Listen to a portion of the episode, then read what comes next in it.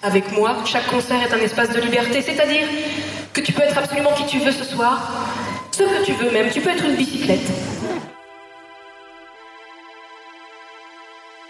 Bonjour, je suis Amandine, consultante en communication digitale.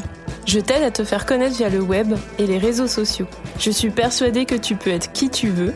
Pour t'aider à suivre cette petite voix qui a parfois du mal à se faire entendre dans le tumulte du quotidien, j'ai décidé de t'emmener à la rencontre de créatifs et de passionnés qui, comme toi, ont décidé de vivre de leur passion.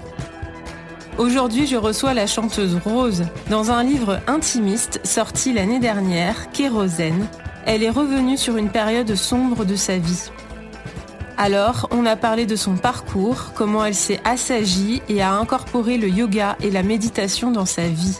On a débattu sur les réseaux sociaux, notre dépendance à cliquer frénétiquement sur Instagram et à voir la vie des autres, mais surtout comment on peut en tirer parti pour son activité professionnelle. Je te laisse découvrir tout ça. Bonne écoute donc bonjour, aujourd'hui je suis avec euh, Rose. Euh, c'est un immense plaisir que j'ai de l'accueillir puisque je la suis depuis euh, ses débuts 2006 avec La Liste et son succès fulgurant. Elle a créé, sorti cinq albums. Elle a aussi écrit pour d'autres et donc elle revient aujourd'hui donc avec son cinquième album et un livre qui s'appelle Kérosène. Donc c'est un livre qui est très bien écrit, euh, chapitré en progression avec euh, euh, des textes inédits et bien sûr chaque chapitre correspond à une, chanson de, l'album et puis il y a une, tournée. Donc bonjour Rose. Bonjour, ravi de, de pouvoir répondre présente à ton invitation. Euh, je voulais savoir, euh, parce que tu avais une chanson qui s'appelait Je me manque, euh, qu'est-ce que ça te fait de revenir aujourd'hui avec tout ce parcours? Et puis, tu parlais dans le livre que tu avais un petit peu subi la tournée, entre guillemets, intimiste de Pink Lady. Et là, finalement, c'est aussi une vraie tournée intimiste qui s'annonce. J'avais fait les, les dates, je me souviens plus où et, et quand. J'ai fait une première à Paris. Euh, la Nouvelle Ève? Ouais, la Nouvelle Ève. Donc j'avais fait la, la, date en à la Nouvelle en novembre. Non, mais ça paraît si loin parce qu'en fait, on a eu de... la vie nous a, nous a tellement chamboulé ces derniers temps qu'on n'a on a plus trop la notion de, du temps et des saisons. C'est vrai que cette Nouvelle Ève, pour moi, c'était euh, dans une autre vie et une autre tournée alors qu'en fait c'est vraiment euh, c'est proche quoi. C'est fait partie de, de cette tournée là que je suis en train de vivre aujourd'hui. Et pourtant la première date de cette tournée me semble si loin. C'était euh, du temps où on pouvait chanter devant des gens qui ne portaient pas de masque en tout cas, comment tu vis euh, ce retour après ce break, après ce temps où tu t'as pris du temps pour toi, pour te, reconstruire, écrire ce livre? Bien, Franchement, ça a été. Bah là, c'est compliqué parce qu'en effet, on revient encore. Parce que quand je suis revenue en novembre, c'était un retour. Mais là, je reprends une tournée et c'est vrai que ce break euh, depuis mars, euh, c'est aussi quelque chose d'important. C'est c'est encore plus un break que celui d'avant, parce que celui d'avant, évidemment, j'ai pris du temps pour moi et j'ai écrit un livre et puis j'ai travaillé médicalement parlant avec des, spécialistes de tous bords pour me remettre sur pied. J'ai euh, accepté euh, d'être euh, malade de plusieurs façons, hein, déjà d'être en dépression, d'être malheureusement addict à, deux, trois choses dont je parle dans ce livre et, et cet album. Et puis j'ai tout repris, j'ai tout repris en main. je pense qu'il fallait vraiment tout détruire pour reconstruire moi, je suis un petit peu comme ça depuis le début dans ma vie, dans ma carrière. J'utilise un peu, je ne sais pas du tout si c'est la bonne solution, mais c'est ma façon de fonctionner, c'est la politique de, de la terre brûlée. J'ai du mal à construire sur des choses bancales. Euh, et donc, souvent, je repars à zéro et j'ai besoin de, de, refaire sur du neuf. Et du coup, euh, cette tournée, comment Parce qu'elle est, elle est intimiste pour le coup, cette, euh, cette Ouais, alors finalement, ça n'a rien à voir parce que le côté euh, de choix, en fait, c'est le choix qui est important.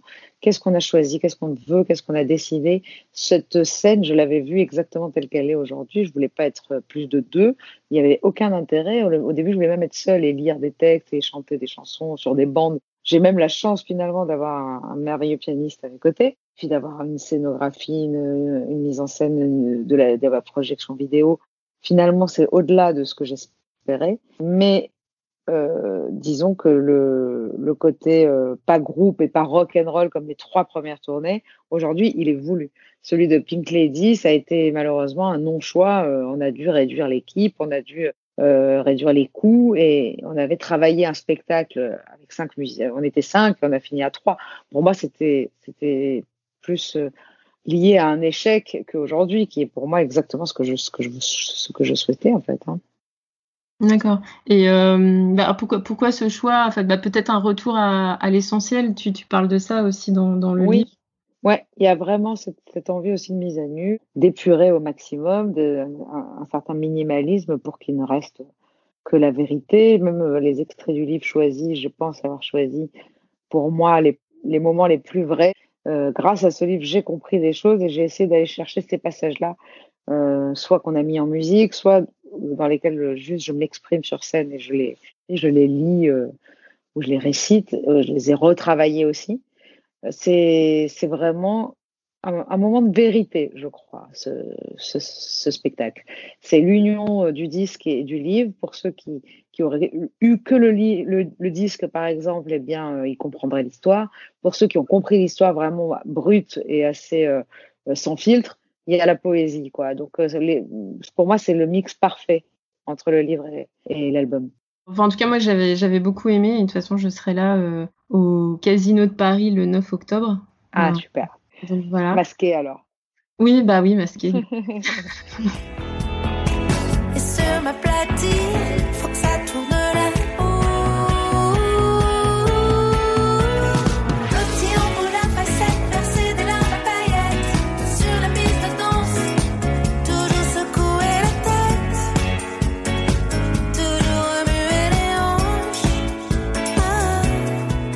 C'est vrai que le, le livre m'a beaucoup touché par le contenu, mais aussi par la forme. Euh, tu as toujours le sens de la formule. J'ai noté euh, deux phrases, mais il y en a plein d'autres. Un être a besoin de vous et tout est décuplé.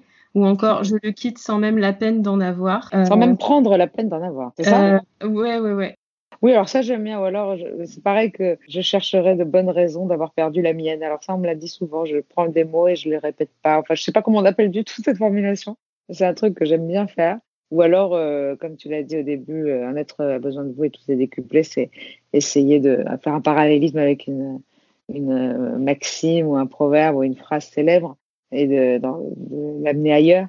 Et c'est vrai qu'il y a soit un être vous manque et tout est dépeuplé qui est tellement vrai, et puis, et puis quand quelqu'un a besoin de vous, et qui, donc c'est l'inverse, il est vraiment là, il a besoin de vous, eh bien, ça amplifie tout. Bon, évidemment, là, dans ce cas-là, je parle de la maternité. Quand un enfant a tant de vous et que sa vie dépend de la vôtre, euh, finalement, ça pourrait tout soigner. Et ce que je raconte dans le livre, c'est que c'est pas ce qui s'est passé. Alors, c'est peut-être grâce à cela, et donc à mon fils, que finalement, j'ai trouvé la force au final de, de, de, me sauver.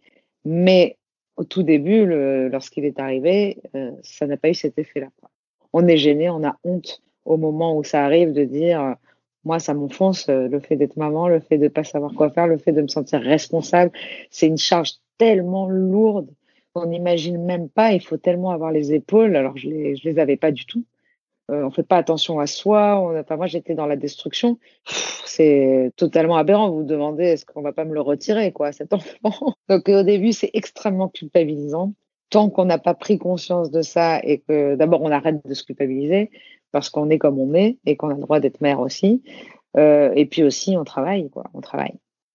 Euh, puisque tu parles du sujet, enfin voilà, de, de, la maternité, du fait qu'aussi, bah voilà, que tu n'avais pas les épaules et, et euh, parce que là, je, je, je voulais attaquer un peu sur ton parcours, mais autant attaquer dans le vif du sujet, puis on pourra revenir sur ton parcours après, parce qu'on on parlait de dépression. J'ai noté une page que je voulais que je voulais lire euh, parce que moi ça m'a beaucoup euh, euh, marqué sur le fait qu'effectivement c'est c'est quand même ça une maladie et qu'on on voit pas clair. ah oui, c'est un voile, un ouais. voile posé sur, sur tout. Hein.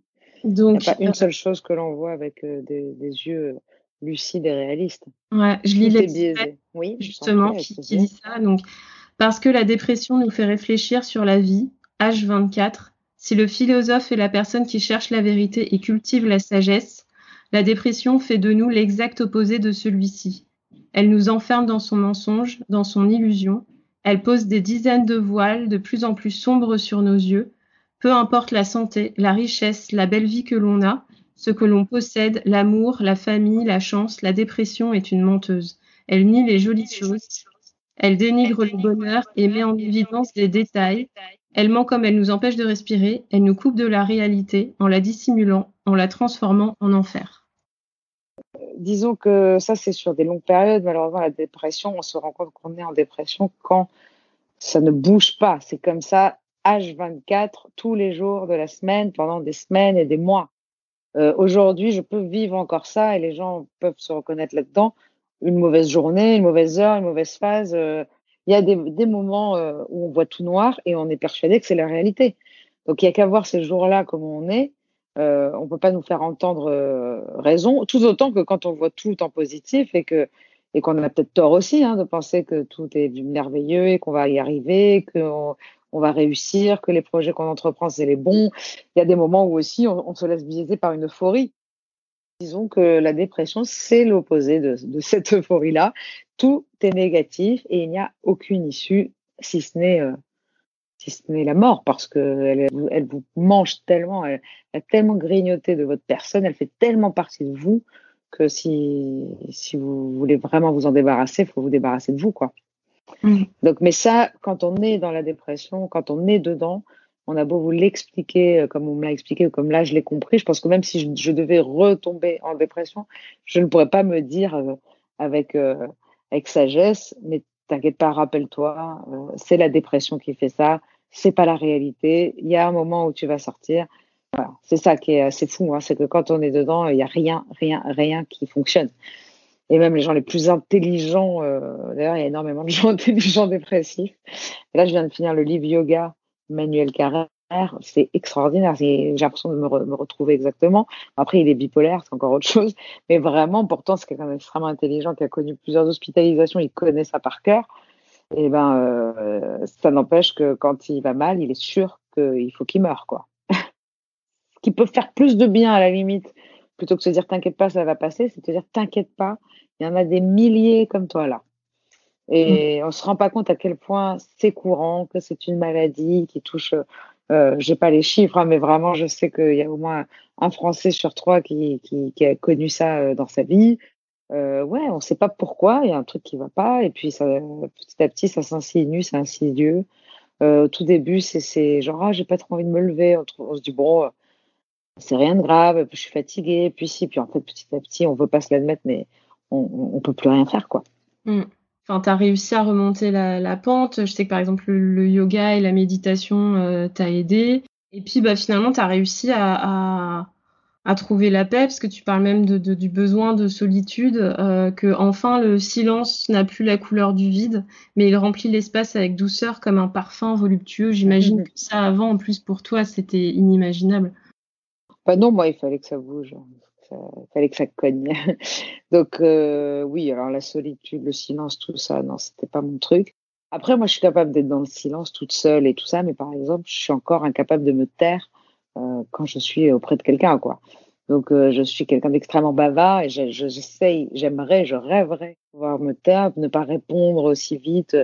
Euh, avec impulsivité, euh, voilà, c'est un travail de tous les jours. Alors là, j'arrive à me laisser la paix à moi, mais moins aux autres, en fait, tu vois. C'est-à-dire que les autres, les pauvres, ils subissent toujours mes, mes assauts. Par contre, moi, dans la méditation, j'ai trouvé ce- ces moments de calme, ça c'est sûr. Après, quand j'écris ce livre à un moment donné, j'écris dans, ce- dans ce ce mood-là. Donc, encore une fois, tout change tout le temps. Donc, euh, le, le, le bien comme le mal, ça ne reste pas. Donc, ces moments un peu d'extase, eh ben, ils, ils peuvent redescendre. Les moments pas. Euh, voilà, on écrit des choses à des moments, c'est pas immuable. Il faut vraiment se, rendre compte que la vie est, est impermanente et qu'il n'y a aucune euh, permanence, il n'y a rien qui reste tel quel tout le temps, jamais, ni les saisons, ni les fleurs, ni le temps, ni le caractère, ni la peau, ni rien. Si tu arrives à me trouver un truc qui ne bouge pas, euh, ça sera merveilleux. Mais à part justement cet intérieur de soi, si on arrive à le trouver, cette paix intérieure, ce- cet endroit refuge, celui-là, qu'on ait euh, 7 ou 77 ans, euh, qu'on aille bien, qu'on aille mal, il est normalement à l'intérieur, on peut le retrouver. Donc ça, c'est une chance, ça, c'est une clé, c'est la seule chose que j'ai réussi à comprendre, qu'on peut trouver en soi quelque chose, un endroit réconfortant. Euh, J'ai réussi, oui, mais ça n'a pas été le yoga, la méditation tout de suite, c'est pas ça qui m'a sauvée, Mhm. mais je me suis dirigée vers ça. doucement, sans m'en rendre compte. En fait, il y a des ouvrages qui m'ont plu et peut-être qui, qui, qui c'était très philosophique. Donc la philosophie m'a beaucoup aidé. La philosophie, c'est juste l'étude et l'amour de la sagesse, donc d'apprendre un petit peu à être sage plutôt que d'être tout le temps dans, le tourment et, dans l'impulsivité. Oui, et ça, ça m'a mené, en tout cas naturellement au yoga et, et à tout ça.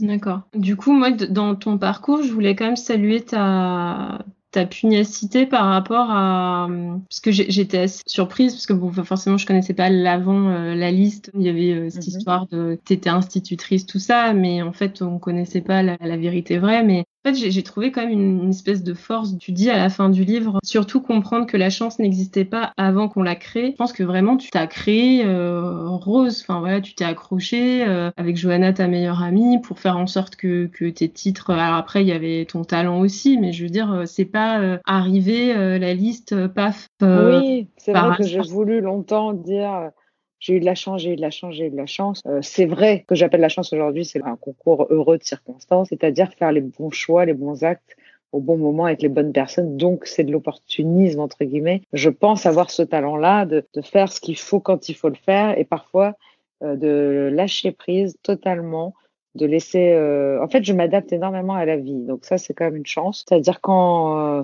je sens que c'est la tempête, je me laisse porter par le courant. Et ça, c'est, j'ai appris plus tard que c'était une philosophie, que c'était le taoïsme. C'est, juste de faire la planche quand le courant est trop fort et de nager quand on vous le permet. Et donc, moi, souvent, j'ai, j'ai lâché les, totalement, euh, les rênes de ma vie parce que je sentais que je n'avais plus aucune emprise. Donc euh, ça m'aurait peut-être plus épuisé de lutter. Et les moments où je sentais que la chance était, on appelle ça les planètes qui s'alignent, hein, quand on est en fait aligné avec l'intérieur de soi, quand ce qu'on fait, a un sens profond.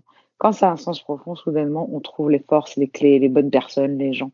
Et ça, c'est arrivé plusieurs fois dans ma vie euh, pour avoir un enfant, pour faire ce métier, pour écrire ce livre, pour rencontrer l'homme avec qui je suis aujourd'hui. Il y a eu quelques événements comme ça dans ma vie où j'ai l'impression de ne pas avoir subi du tout, mais d'avoir été totalement actrice de tout ça. Et d'autres moments où euh, j'ai l'impression d'avoir subi, subi, subi pendant des années parce que j'étais pas capable de faire euh, quoi que ce soit d'autre.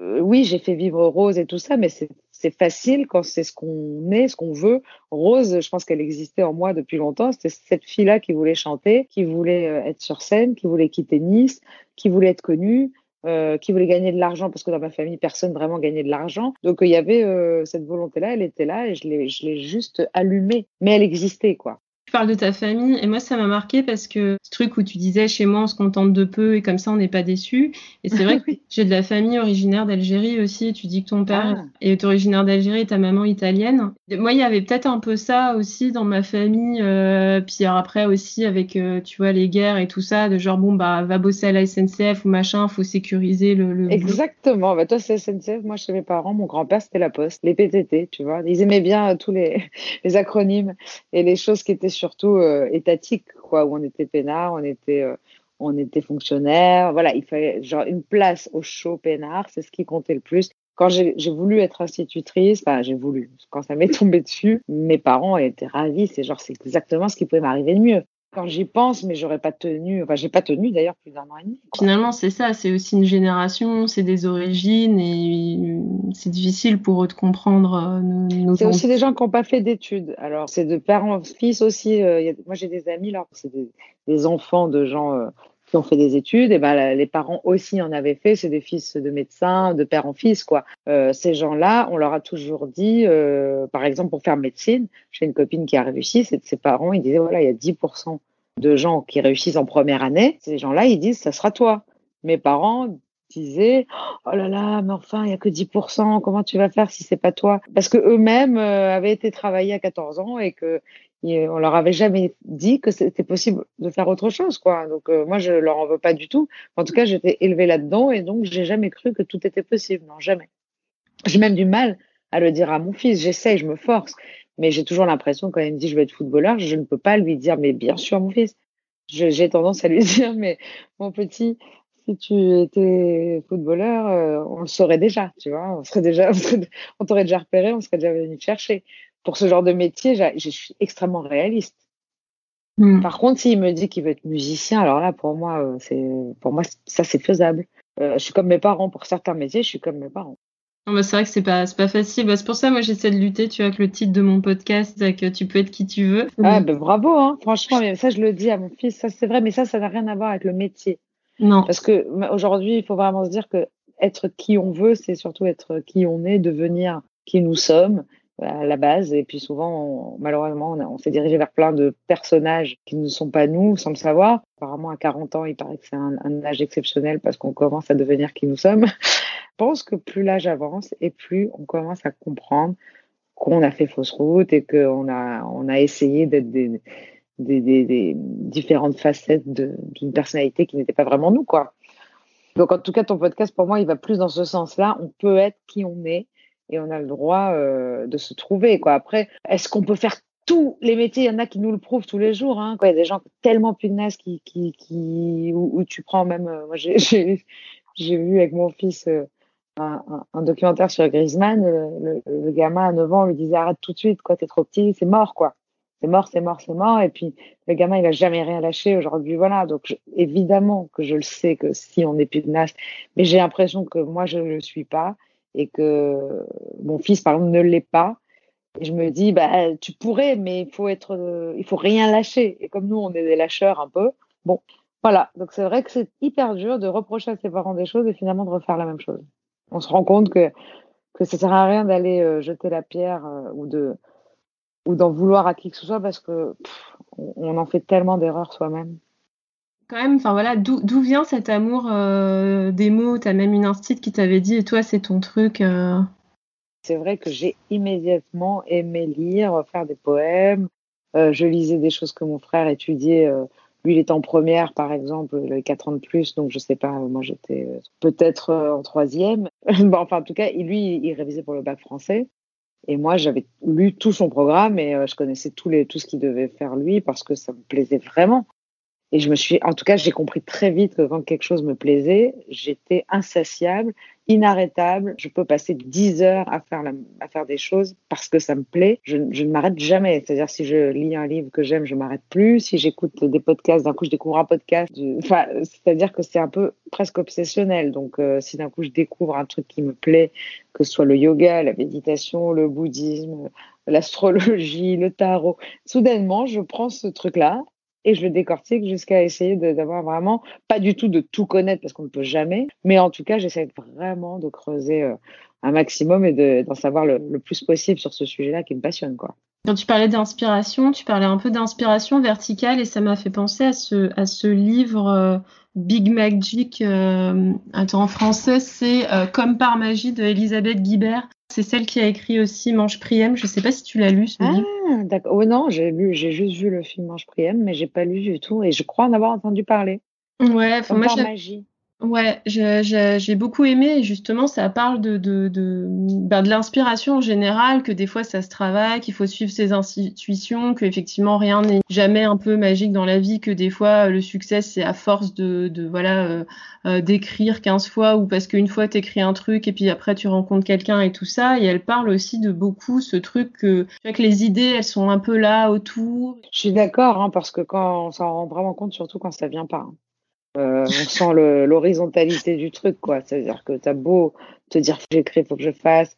Franchement, alors il faut faire quand même, parce qu'en effet, si jamais il y a une once d'inspiration à un moment précis, ou qu'il y a cette idée-là qui, qui, se plante juste au-dessus de votre tête au bon moment, moi je connais ça par cœur et je- parfois j'ai tellement peur de cette horizontalité, de- du fait qu'il ne se passe rien, que j'y vais pas, quoi. hein. Je suis plutôt du genre à attendre que ça me tombe dessus. Parce que attendre l'inspiration, euh, je l'ai fait. Et surtout, quand elle venait pas, j'ai dû avoir recours à des méthodes justement euh, qui m'ont fait beaucoup de mal. Donc euh, évidemment, quand l'inspiration vient pas, on, essaye euh, par d'autres voies, des, psychotropes, des choses. On essaye de se mettre dans des états. On a cette fameuse image du poète maudit, de de Baudelaire, des fleurs du mal. Enfin voilà, il y a tout ça qui revient. On se dit, c'est dans ces états-là que ça se passe. Et ça peut se passer vraiment, on va pas se mentir. Mais c'est d'abord le prix à payer trop cher. Et surtout, euh, je me suis rendu compte que les plus belles choses que j'avais écrites à chaque fois, c'était par inspiration et pas en consommant quoi que ce soit. Déjà, il y a, ça, mais il y a aussi cette idée de laisser venir à, soi. Elle est là, l'idée, elle est là, l'inspiration, elle est là. C'est comme une bête sauvage qu'il faut approcher, qu'il faut euh, amadouer. euh, donc oui, on peut pas rester sans rien faire. Il faut se mettre dans cet état-là. Et moi, je me rends compte que les idées, elles affluent après une méditation. Souvent, je, bah d'abord, j'ai un carnet à côté de moi, alors je me fais violence pour pas noter des choses pendant, parce que ça n'a pas de sens. Le but, c'est vraiment de faire le vide. Donc, euh, euh, c'est là où arrivent les idées. Donc, c'est hyper compliqué. Mais parfois, je m'en fous, j'arrête tout et je note des choses. Mais souvent, si j'ai fait une, une, bonne séance de yoga, de méditation, s'il y a eu une détente, s'il y a eu un vide qui s'est opéré, soudainement, il y a la place pour tellement de choses, tout arrive. Et là, c'est le moment où je, où je, me mets à écrire. Tu, tu médites euh, combien de temps euh, en général quand tu fais des méditations? Franchement, ça dépend. Il n'y a pas de règle et, et c'est très dur de dire je médite euh, aujourd'hui. Déjà d'essayer de méditer, c'est bien. Euh, méditer, c'est vraiment ne rien faire. Donc, je le dis dans mon livre, c'est ne rien faire et le faire bien.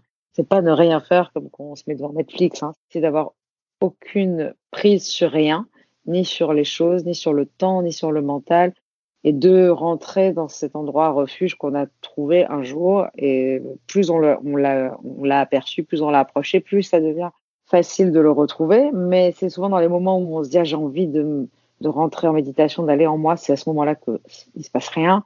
Ou euh, les moments où on se met juste comme ça, on s'assoit en tailleur, on ferme les yeux et qu'on on a cinq minutes devant nous et finalement on se rend compte pendant une demi-heure qu'on était bien là où on était. Alors franchement, il n'y a pas de règle, il n'y a pas à se culpabiliser du tout avec le fait de méditer tous les jours, une demi-heure, une heure.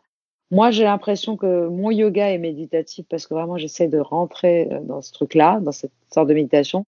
C'est grâce au souffle que ça, que ça vient, un état vraiment relâché, détendu, sans, sans, sans emprise sur rien. C'est très rare et c'est extrêmement agréable. C'est-à-dire quand on connaît ça, on, le, on ne cesse de le rechercher. Et le problème, c'est quand on le recherche, on le trouve plus.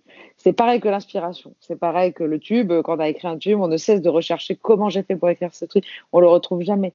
Donc, il faut vraiment pas essayer de faire quelque chose, même si on sait au fond ce qu'on veut. Donc, c'est complètement euh, fou.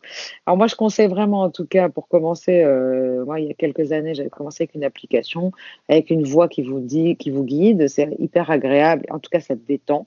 Mais moi, j'appelle pas ça vraiment de la méditation, j'appelle ça vraiment de la relaxation.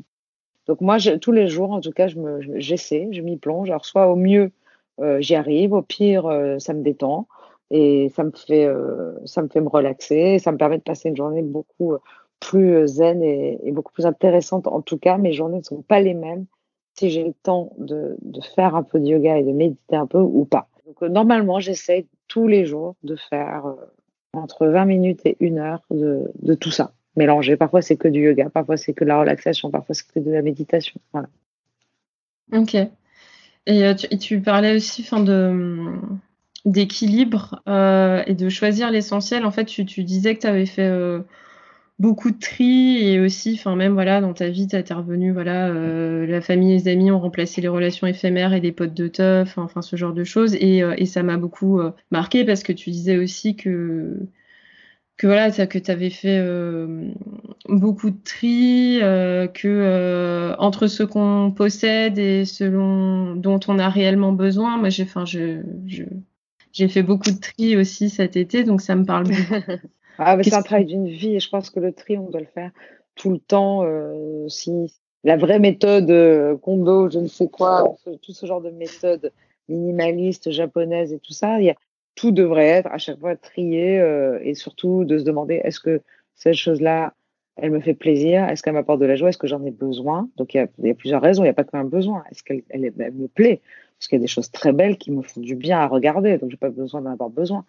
Mais en tout cas, il y a des choses, on les garde parce qu'on se dit, on sait jamais, ces choses-là, pour moi, il faut qu'elles dégagent. C'est dur, hein, mais je lutte pour tout parce que je suis pas comme ça du tout à la base. Et puis surtout, par exemple, pour faire une valise, je peux, je peux avoir des crises paniques carrément parce que je ne sais jamais quoi emmener. Euh, est-ce qu'il va faire beau, est-ce qu'il va faire chaud, je vais prendre trois paires de chaussures quand même. Et le fameux, je prends ça, on sait jamais, euh, ça va pas. Donc bon, ça c'est un exemple qui n'a rien à voir avec le tri, mais quelque part, si j'avais que des choses nécessaires, mes valises, elles, euh, seraient plus faciles à faire, en tout cas. Euh, je pense que ce dont on a besoin, ce qui nous fait plaisir, ce qui nous apporte de la joie, c'est les critères principaux et qu'il faut regarder autour de soi tout, aussi bien les amis, le métier, les gens, les choses qu'on fait, les choses qu'on dit, les choses... tout doit être soumis à cette règle. Est-ce que ça me fait du bien? Est-ce que ça me rend heureuse? Est-ce que j'en ai besoin?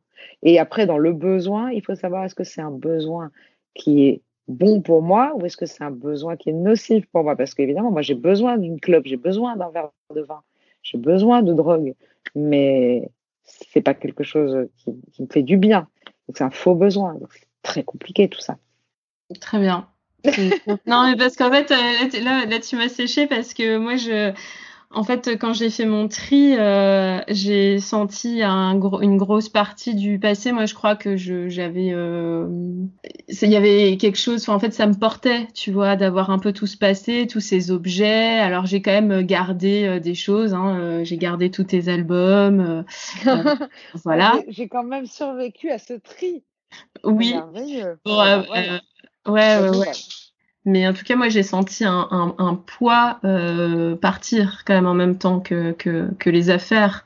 Et après, bon, euh, comme tu dis, c'est aussi euh, une philosophie. Ah bah, hein. Une, a une remise en question par rapport à tous les domaines de vie, ça c'est sûr. Bah, on s'allège, mais après, euh, je ne vais pas me vanter de ça. J'ai pas eu le choix. Je veux dire que si, quand je Mm. pouvais rester dans des appartements immenses, je pouvais me permettre de garder euh, des, des choses que, dont j'avais pas besoin. Euh, ça me gênait pas. Aujourd'hui, quand on a des appartements plus petits, on a besoin de respirer. Ce fameux feng shui qu'on appelle euh, c'est cette espèce d'énergie qui circule dans les appartements. Euh, moi, j'y crois énormément. euh, de libérer l'entrée. Euh, Il y a des gens qui mettent tout, leur manteau, les porte-manteaux, les choses. Ça m'angoisse, moi, quand j'arrive chez des gens comme ça. Euh, Aujourd'hui, euh, chez moi, c'est petit, c'est comme, je pense que c'est comme il faut. J'aimerais que ce soit plus grand, comme tout le monde, mais il faut faire en, en tout cas en sorte que que l'énergie et, et que le, le feng shui continue à, à circuler. Et, et pour ça, il faut se débarrasser des choses qui encombrent. Mais c'est pareil dans la vie. En fait, c'est que des métaphores de, Mhm. de tout. Hein. Euh, Il y a des choses qui encombrent. Et s'il y a des choses du passé qui encombrent, il faut essayer de, de s'en alléger, de s'en délester. Et puis, euh, et puis pareillement dans, dans les objets, autant avoir euh, la place pour ce qu'on aime, quoi. Ouais. Voilà. Je pense que c'est après tout le monde est beaucoup plus heureux à chaque fois qu'on jette des choses. Moi, moi, en fait, je jetais en plus beaucoup avant parce que en plus j'étais feign- feignante et puis euh, aujourd'hui je, je donne énormément. Je, je mets sur Vinted. Enfin voilà, c'est un kiff aussi de se débarrasser des choses parce qu'on en récupère de, euh, de l'argent ou parce qu'on en récupère aussi une fierté d'avoir offert quelque chose aussi. Et euh, bon, du coup, on va quand même aborder le sujet euh, des réseaux sociaux. Et oui, en parlant de Vinted.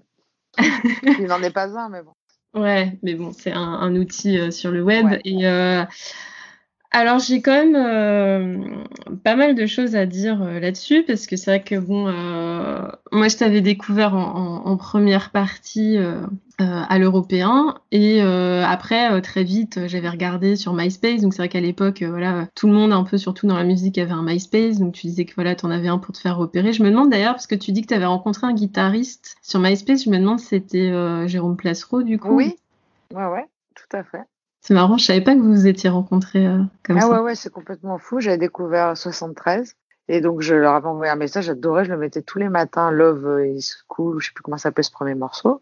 Et, euh, et donc j'avais adoré. Je trouvais que c'était hyper euh, californien. Je sais pas, j'étais fan. Et puis euh, Jérôme, qui est très drôle aujourd'hui, je le sais, mais je ne le savais pas en 2005. Et donc il m'avait fait rire. Et puis euh, je, et puis en fait, euh, ouais, on s'était, on s'était rencontrés dans un bar euh, au Baron. Il était venu me voir, il m'a dit Rose. Je dis ouais, il me dit euh, non, bah c'était Keren, j'ai même pas encore mon nom. Il m'a dit ouais, c'est Jérôme de 1973. Voilà, on s'est rencontrés grâce à MySpace dans un bar, euh, voilà. Mais après, c'est drôle parce que coïncidence, on, on me l'a conseillé en guitariste euh, plus tard. D'accord. Oui, parce Voilà, que ça a quand même été le guitariste qui t'a accompagné lors de nombreuses euh, tournées. euh. Ah bah, tout, hein, tout à part celle-ci où où euh, il n'y a pas de guitariste, mais même sur Pink Lady, il a commencé la tournée et puis après il a été remplacé par Thomas Semence, mais il était là aussi pour Pink Lady et puis il était là pour l'enregistrement de l'album Pink Lady. En fait, il est là depuis depuis le début. Puis bon, c'est un ami cher qui aujourd'hui est le papa de, de- de- des enfants de ma meilleure amie, donc de Johanna, mais, qui, qui était ma manageuse. Enfin aujourd'hui, voilà, on est, euh, c'est ma famille quoi. Voilà, donc quand même euh, les réseaux sociaux. Euh, t'as, t'as fait quand même aussi une, chanson qui s'appelle euh, Jeu de société. Mhm. JE. Ouais, qui, qui, euh, qui définit ça très bien. À l'époque, euh, sur Facebook, euh, tu mets, tu t'amusais justement avec les mots sur des statuts. T'avais tu as toujours d'ailleurs un, blog où d'ailleurs je crois qu'une fois tu avais récapitulé tes, tes statuts Facebook d'ailleurs. Ouais.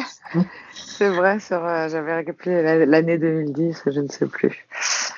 Oui, parce que c'est vrai qu'à un moment donné, j'ai passé tellement de temps que que, que je faisais des choses bien. On va pas se mentir, il y avait des, des super phrases que j'ai reprises, euh, que j'ai reprises et qui, je sais pas, je trouve qu'elles étaient vraiment très bien tournées. Il y a des gens qui ont sorti des bouquins avec des statuts. Je trouvais que c'était drôle parce que c'est que des punchlines.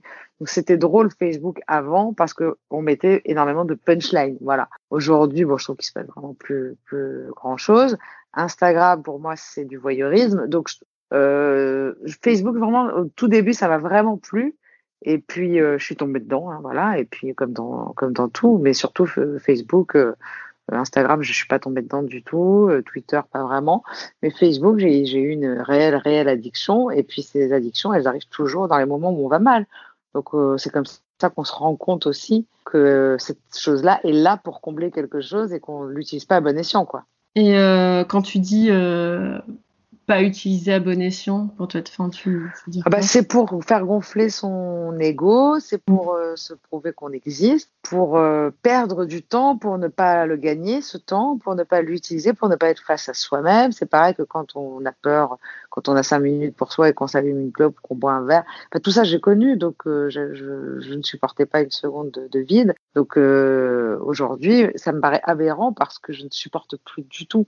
J'y suis euh, parfois sur mon ordinateur parce que je réponds à quelques messages et que j'aime bien suivre quand même ce qui se passe pour, euh, pour moi, ce que ma community manager fait, parce qu'on le fait ensemble et donc j'aime bien après revoir euh, les gens euh, après un concert, les, messages des, gens qui étaient là au concert, tout ça évidemment, je peux pas mentir, ça me plaît, c'est une façon de d'en savoir plus sur sur les gens qui nous, qui nous aiment, mais je ne supporte plus voir les autres sur les réseaux, j'y vais plus, je ne sais pas ce que deviennent les gens, je ne vois pas les photos des autres, je ne cherche pas pendant des heures des bonnes tournures de phrases pour faire marrer les gens, je ne cherche pas la photo parfaite à poster sur Instagram, tout ça me fait gagner un temps énorme que je mets dans des choses qui me font énormément de bien. Ce que je disais tout à l'heure, de, de quoi ai-je besoin?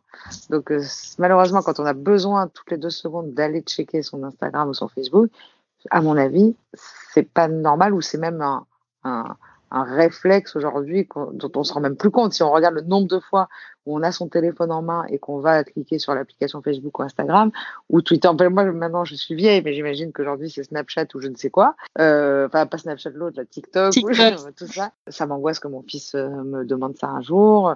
Évidemment qu'on en a besoin aujourd'hui. C'est grâce à ça qu'on fait pas mal de choses, surtout dans ce milieu-là, dans ce métier-là. Mais sinon, moi, si j'étais pas rose, je n'aurais plus du tout de Facebook ou d'Instagram, mais plus du tout. Aujourd'hui, j'ai une passion pour les livres audio et les podcasts euh, parce que je ne supporte plus regarder un écran. Donc, euh, j'utilise très peu mon ordi, très peu mon téléphone. Malheureusement, je, je, je discute beaucoup sur WhatsApp avec euh, mes amis et, et mon amoureux, mais euh, et mes parents qui habitent loin. Donc, WhatsApp, c'est un, pour moi, c'est un petit fléau quand même, mais, mais tellement rien puisqu'on choisit avec qui Mm. on parle. Quoi. Du coup, je voulais, je voulais lire euh, pareil un extrait euh, où tu disais donc j'arrête de fréquenter certaines personnes, certains lieux, j'ai clos mon compte Facebook car je souffrais aussi de cette addiction qui ne dit pas son nom. On se perd souvent dans les réseaux sociaux comme dans la drogue, comme une solution alternative à la vraie vie. J'arrêterai bientôt de poster ma vie sur Instagram et de me délecter jalousement de celle des autres. Je rate la vie de tout le monde, mais plus la mienne. Ah oui, j'adore ça.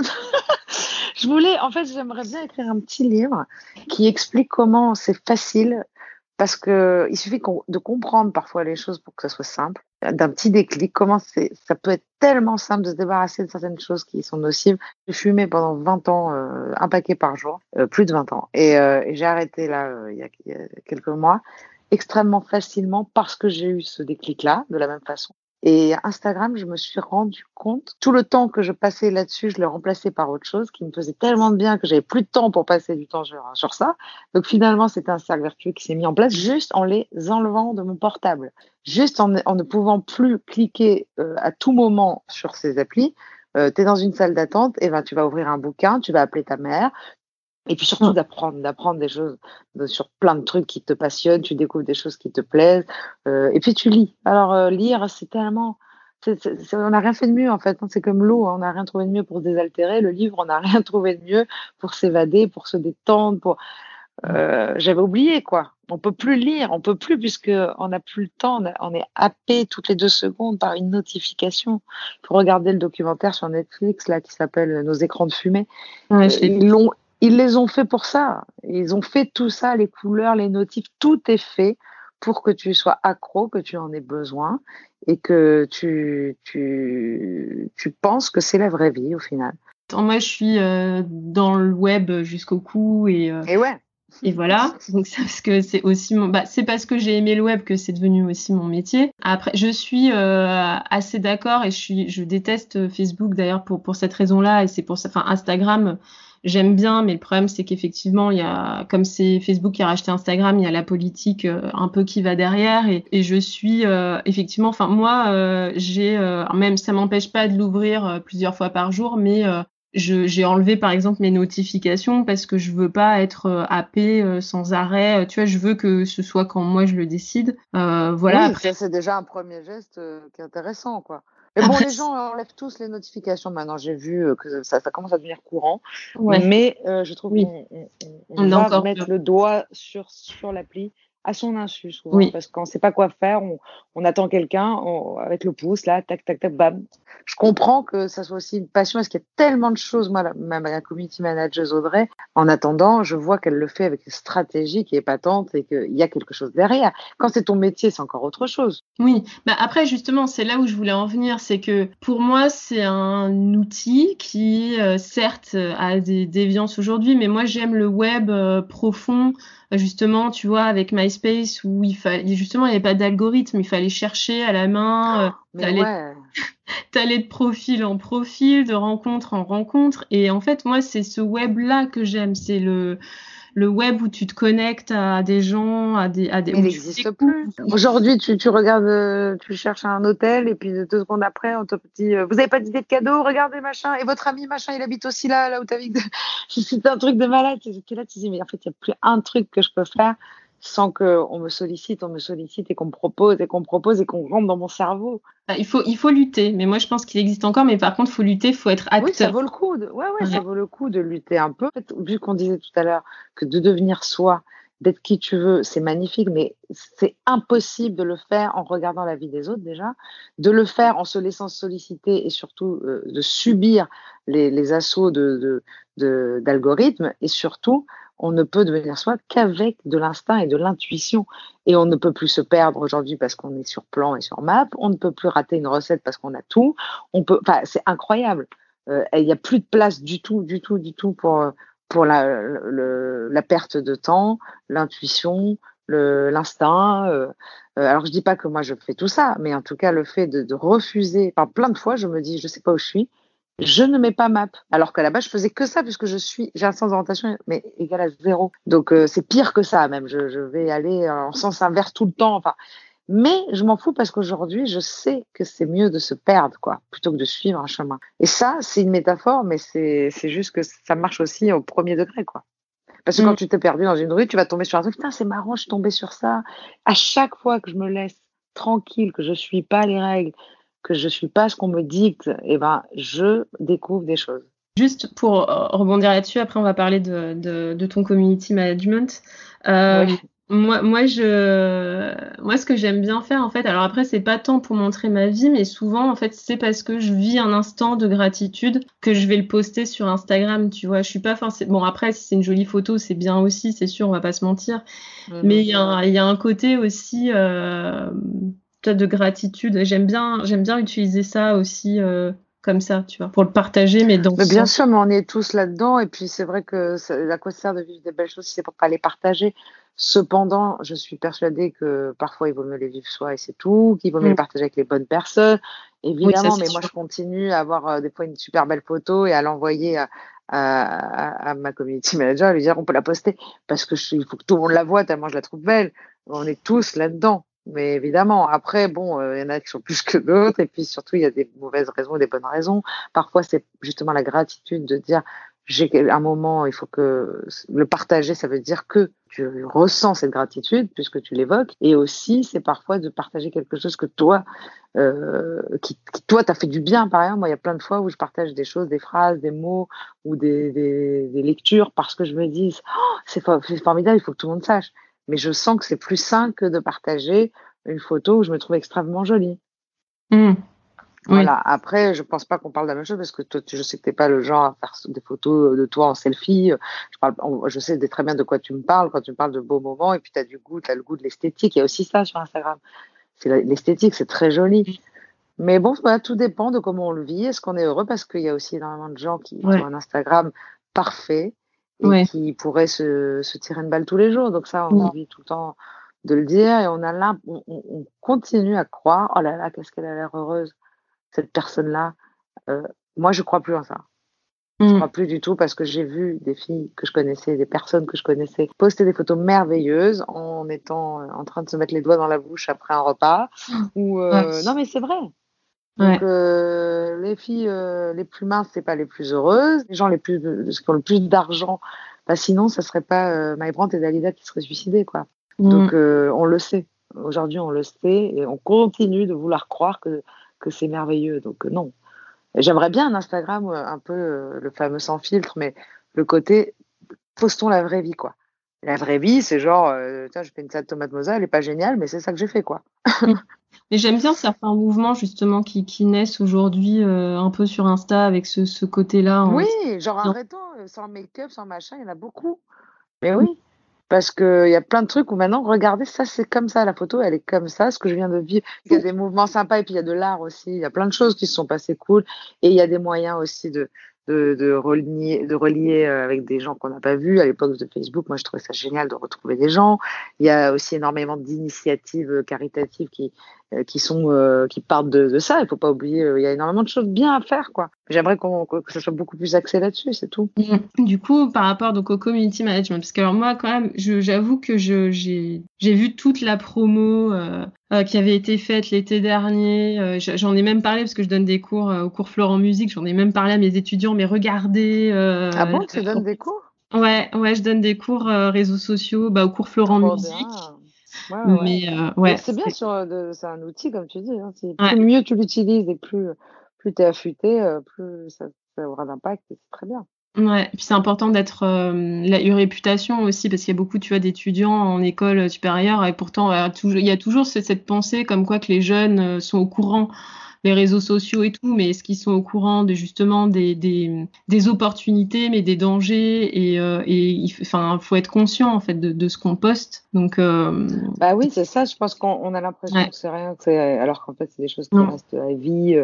Euh, je pense que euh, la prise de conscience, moi j'ai mis du temps à l'avoir et encore j'ai du mal à, à trouver grave des choses quand je vois euh, que je mets un truc de mon fils le jour qui joue euh, en story euh, avec moi au piano parce que je suis tellement fière. C'est sou- souvent musical. J'ai envie de poster des choses parce qu'il joue incroyablement et, et- et- il est très fort. Il trouve beaucoup de choses d'oreilles et tout. Moi, il m'épate.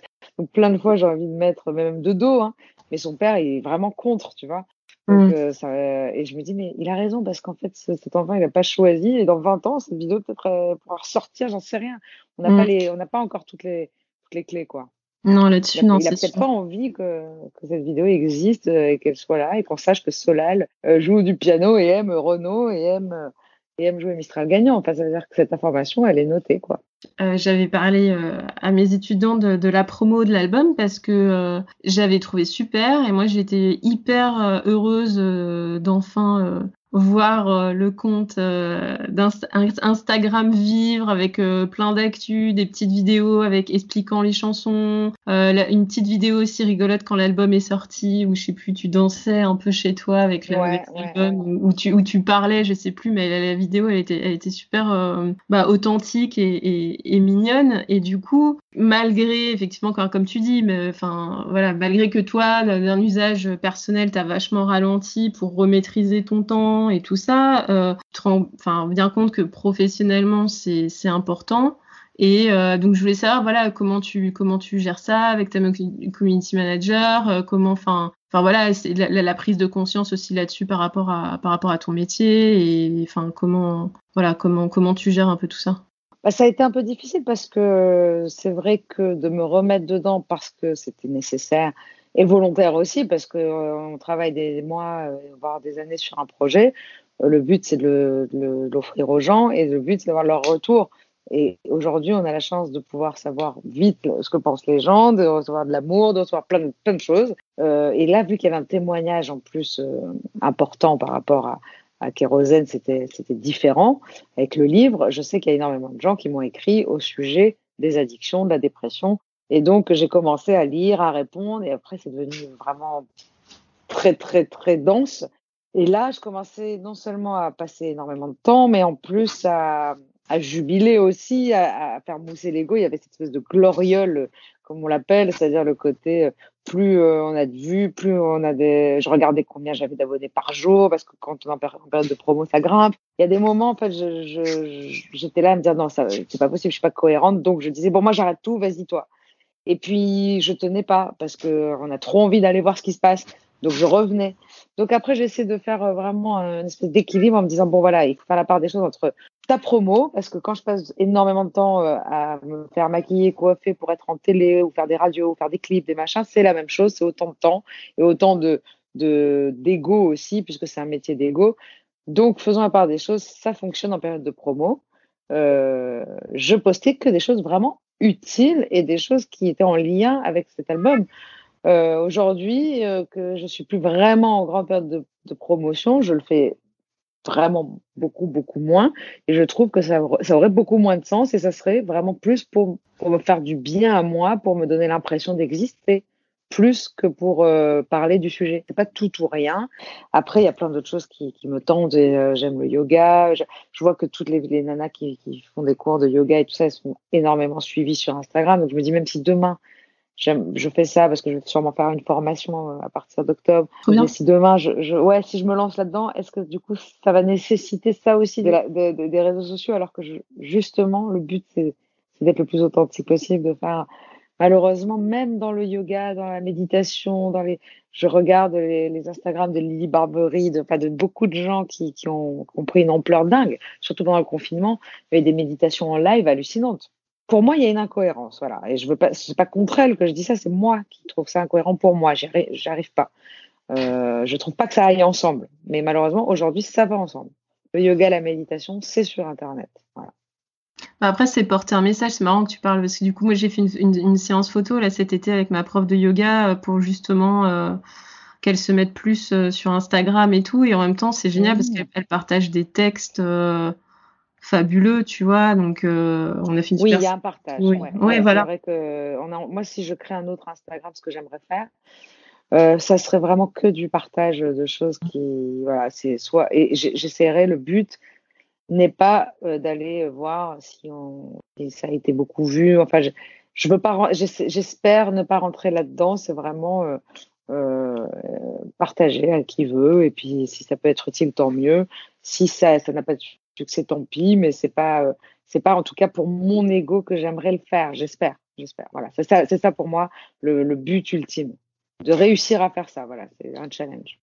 Et du coup, parce que là, euh, comment comment ça se passe en fait? C'est c'est euh, c'est toi qui proposes des idées de contenu selon bah voilà la promo et tout ça. Après, enfin ta community manager aussi, j'imagine, c'est pareil, elle te propose aussi des idées. du coup, c'est on fait tout ensemble. Alors vraiment, bah, on, on est vraiment tellement beaucoup, beaucoup ensemble que on a beaucoup de temps pour en discuter. On est ensemble, on a des idées. Ah, tiens, si on faisait ci, si on faisait ça.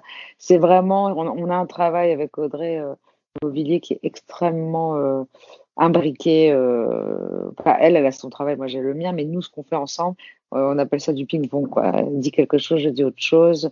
Euh, on trouve pas le bon mot, je trouve pas le bon mot, elle va le trouver. Elle trouve pas le bon mot, je le trouve.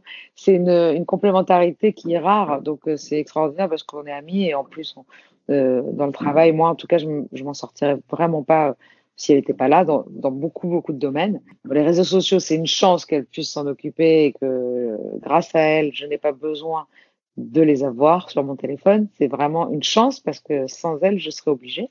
Euh, et puis surtout, euh, je lui dis ouais, j'ai fait cette photo. Elle me dit ouais, mais laisse tomber même pas en rêve.